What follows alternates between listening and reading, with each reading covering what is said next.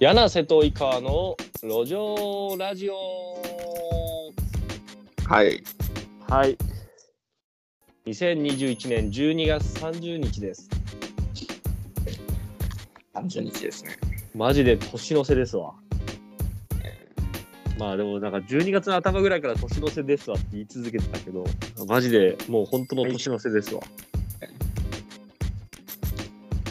はい。明日もうおおみそんな実感ないですわ。なんかずっと毎週同じだからねうん。ね、この、ま、そう、何も変わらない。毎週このラジオをやってというスプリントみたいなのをずっと繰り返してますんで、そうですね。うん、そうそうそう。なので、まあ、まあ、ちゃんと、でもちょっとだけ違うのが、12月30日、今回はちょっとスペシャル回ですね。今日は木曜日ですから、土曜日じゃないので。はい。はい。で、えっ、と、まあ、もろもろ進捗で言うとですね、うん。えっ、と、今は、えっ、と、井川くんのお知り合いのそのイラストレーターさん、うん。での、えー、ともう依頼をちょっともう一回ちゃんとやろうっていう形で今作っていこうとしてますというのと、はい。はい、あとはですねああのシナリオじゃないやあのシナリオの翻訳ですね翻訳家の人が見つかったので今もう依頼をしてますよと。うん。うん、で、えー、とちょっと井川君と話をしてたはい。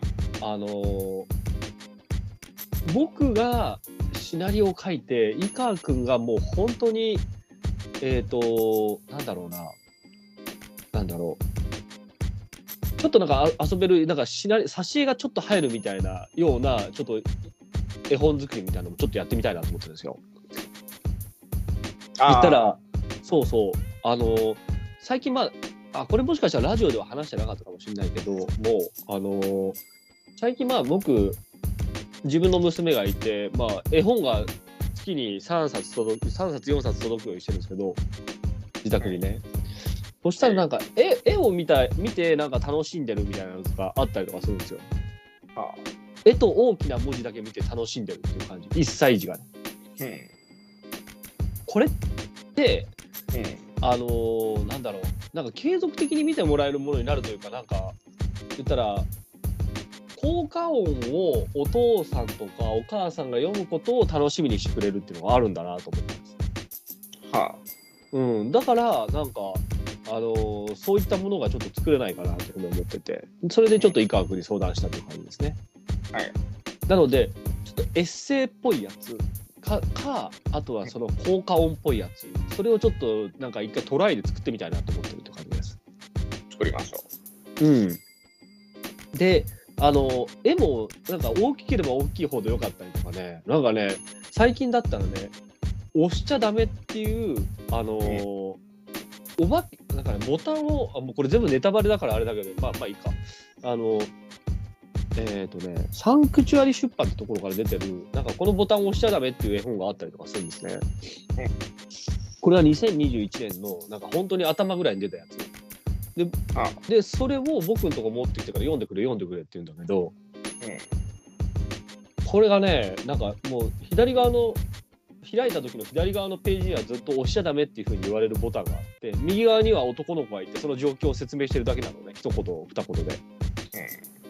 であのこれでボタンを押しちゃダメだよっていうなんかダチョウ倶楽部みたいなことやってるんだけどいややっぱ押して、はいい、や押さないでっていうふうに言うのとでなんかあの、読んでる人に向けて問いかけてくるとでだからボタンを押しちゃダメって言ったよねみたいなふうにほだから絵本の中でなんかななんというかインタラクティブな感じがあるのう。うん。絵本と絵本を読んでる人がなんかちょっとインタラクションがある感じえっ、といわゆるその絵本に出てくるその男の子は司会者みたいな感じねはい。うん、司会者がこのボタンを押さないでっていうふうに言ったり、ボタンを押してって言ったりとか、そんなことを言う。これ面白いなと思ったんですよ。うん。なので、あのーそういったエッセイ、まあ、効果音、司会者、この辺のようなものが、もしかしたらなんかちょっと継続的に読んでもらえる、遊べる絵本としては楽しいんじゃないかなと思って、そういうのがちょっと作ってみたいなというふうに思ったところがあり、あの、うん井川君にちょっとか確認をしたってところです。やります。そうそうそう。でどちらかというとその大きな絵絵であの司会者を描くって場合は大きな絵の方がいいからなんか背景とかもない方がよくてねあこれはなんかあのなんだろうちゃんと表情とかを伝える必要はあるけれどもかラ LINE のスタンプを作る感覚に近いのかなみたいなことをちょっと思ったりもした。挿絵というなんか絵全体を作るんじゃなく、なんか表情があるあの感情があるキャラを描くみたいな。うん。うん、なんかこれ面白いなと思ってああのそうそうそうそれをちょっとやってみたいなっていうので今企画をちょっと作ったりとかします。はい。はい、でえーっとあとはあのなんだろうな今で言うと他にはあまあちょっとあとはねえーっと絵本を作ろうの LINE のオープンチャットのグループですね。うん。これがなんかちょっと人数増えてるんですよ。めちゃ増えてますね、今。で、ちょっとありがたいことに。なので、はいこれの整備をしないといけないなので、ちょっと整備をしていこうと思ってます。で、具体的にはなんか、やっぱり、えー、とちょっとルールをちゃんと考えないといけないなっていうので、まあ、うんあの僕がちゃんと使い方をみんなに明示してないのがあんま良くないんだけどまずちょっと自己紹介できるような場所とか作らないとダメだなと思って。うん。そうそう。だからまあノートっていう機能を使ってちょっと自己紹介ができるようにちょっと整備していこうかなみたいな感じなのと、はい。